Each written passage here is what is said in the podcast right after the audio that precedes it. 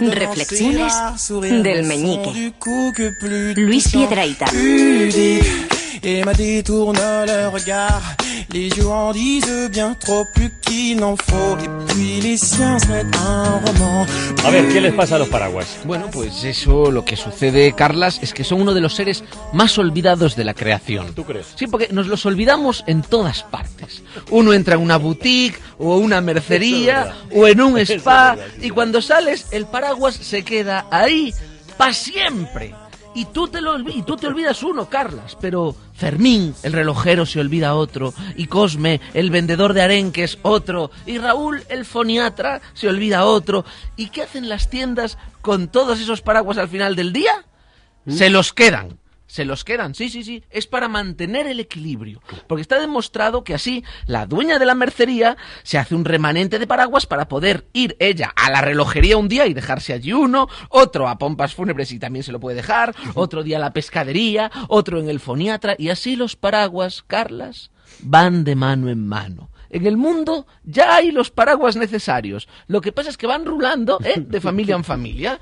Sin embargo, y ahora me preguntaréis todos con vuestras mentes inquietas, hay un fenómeno excepcional.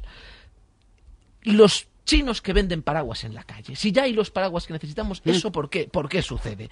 Yo, vamos a ver, yo no he visto predecir a nadie el clima con más precisión que esos tíos. Es, fa- es fascinante. Flolense. Es, es Alonso debería contratarlos para, para saber si pone neumático duro o pone neumático blanco, porque neumático blando, porque las gotas saltan de las nubes y antes de que se estrellen contra el suelo ya están estos chinos con un montón de paraguas que dices, ¿de dónde salen? ¿Dónde los tenían? Lo- estos ¿Cómo lo tíos saben? tienen información que yo no sé. Y lo que pasa es que esos paraguas, que eso es, que es doloroso, esos paraguas, esos en concreto, valen solo para un chubasco. De hecho, si te fijas, el chino que vende el paraguas no está usando ninguno, se está empapando. Sí, porque el paraguas en sí tiene un, secto- un, un sensor que detecta la última gota del chubasco y luego se autodestruye. Entonces el tío está ahí con su racimo de paraguas y no abre ninguno. ¿Qué pasa? ¿Que si se estropean se mojan? Sí. Efectivamente, es por eso. Sabemos poco de los paraguas, Carlas, muy poco, muy poco.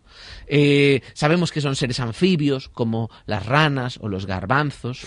Eh, sabemos que a veces están en el... O sea, sí, los, los paraguas a veces están en el agua eh, o a veces están en los paragüeros, que son, como todos sabemos, unos sitios horribles y llenos de pájaros. ¿Cómo de pájaros? Sí, ¿Por qué de pájaros? Los pájaros de Paragüero.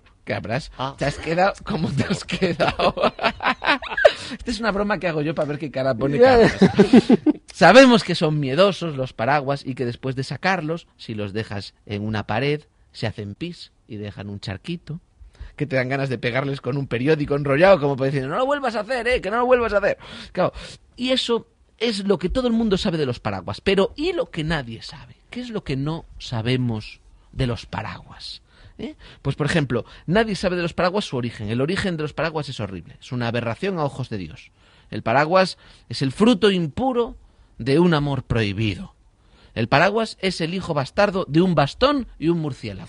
Eso está demostrado científicamente. Por eso están, por eso estos paraguas están tan obsesionados con sacarnos los ojos constantemente, es para ponérselos ellos y poder ver, porque al ser hijos de murciélagos y bastones son ciegos y además tienen muy mala leche. De su padre el bastón han heredado la mala leche y de su madre el murciélago han heredado la ceguera. Y la idea de dormir colgados. Eso lo han heredado de su madre murciélago también. El problema es que la mala leche que viene del bastón es contagiosa como la peste bubónica. Y la persona que porta un paraguas se hace egoísta. A veces sí. ¿eh? Que no Sí. deja de ser un tipo de Sí, ceguera, fíjate, Carlas. ¿eh?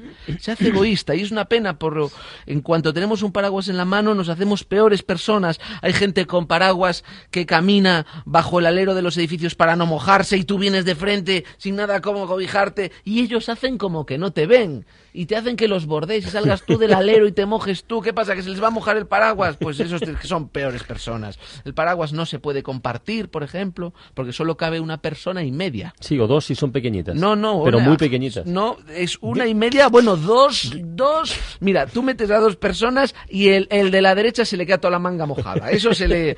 Cabe una persona y media, el que queda fuera queda pingando. Y hacen que nos volvamos egoístas, que solo pensemos en nosotros y que nos olvidemos de todo lo demás. Por eso, los paraguas son veneno y antídoto.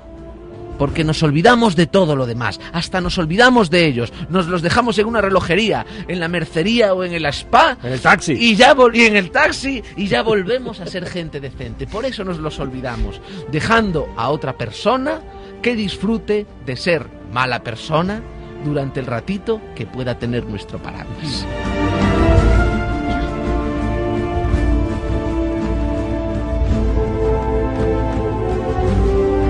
Hasta aquí las reflexiones del meñique de Luis Piedraíta que los oyentes de la ventana o no oyentes de la ventana que deseen ver en directo, seguir en directo, pueden hacerlo los días 23 y 24 en el Teatro Principal de Zaragoza. Efectivamente. O sea que esta semanita está Esta ya ahí al caer, al caer. Me han dicho que voy a estar tan bien que tengo pensado ir a verme.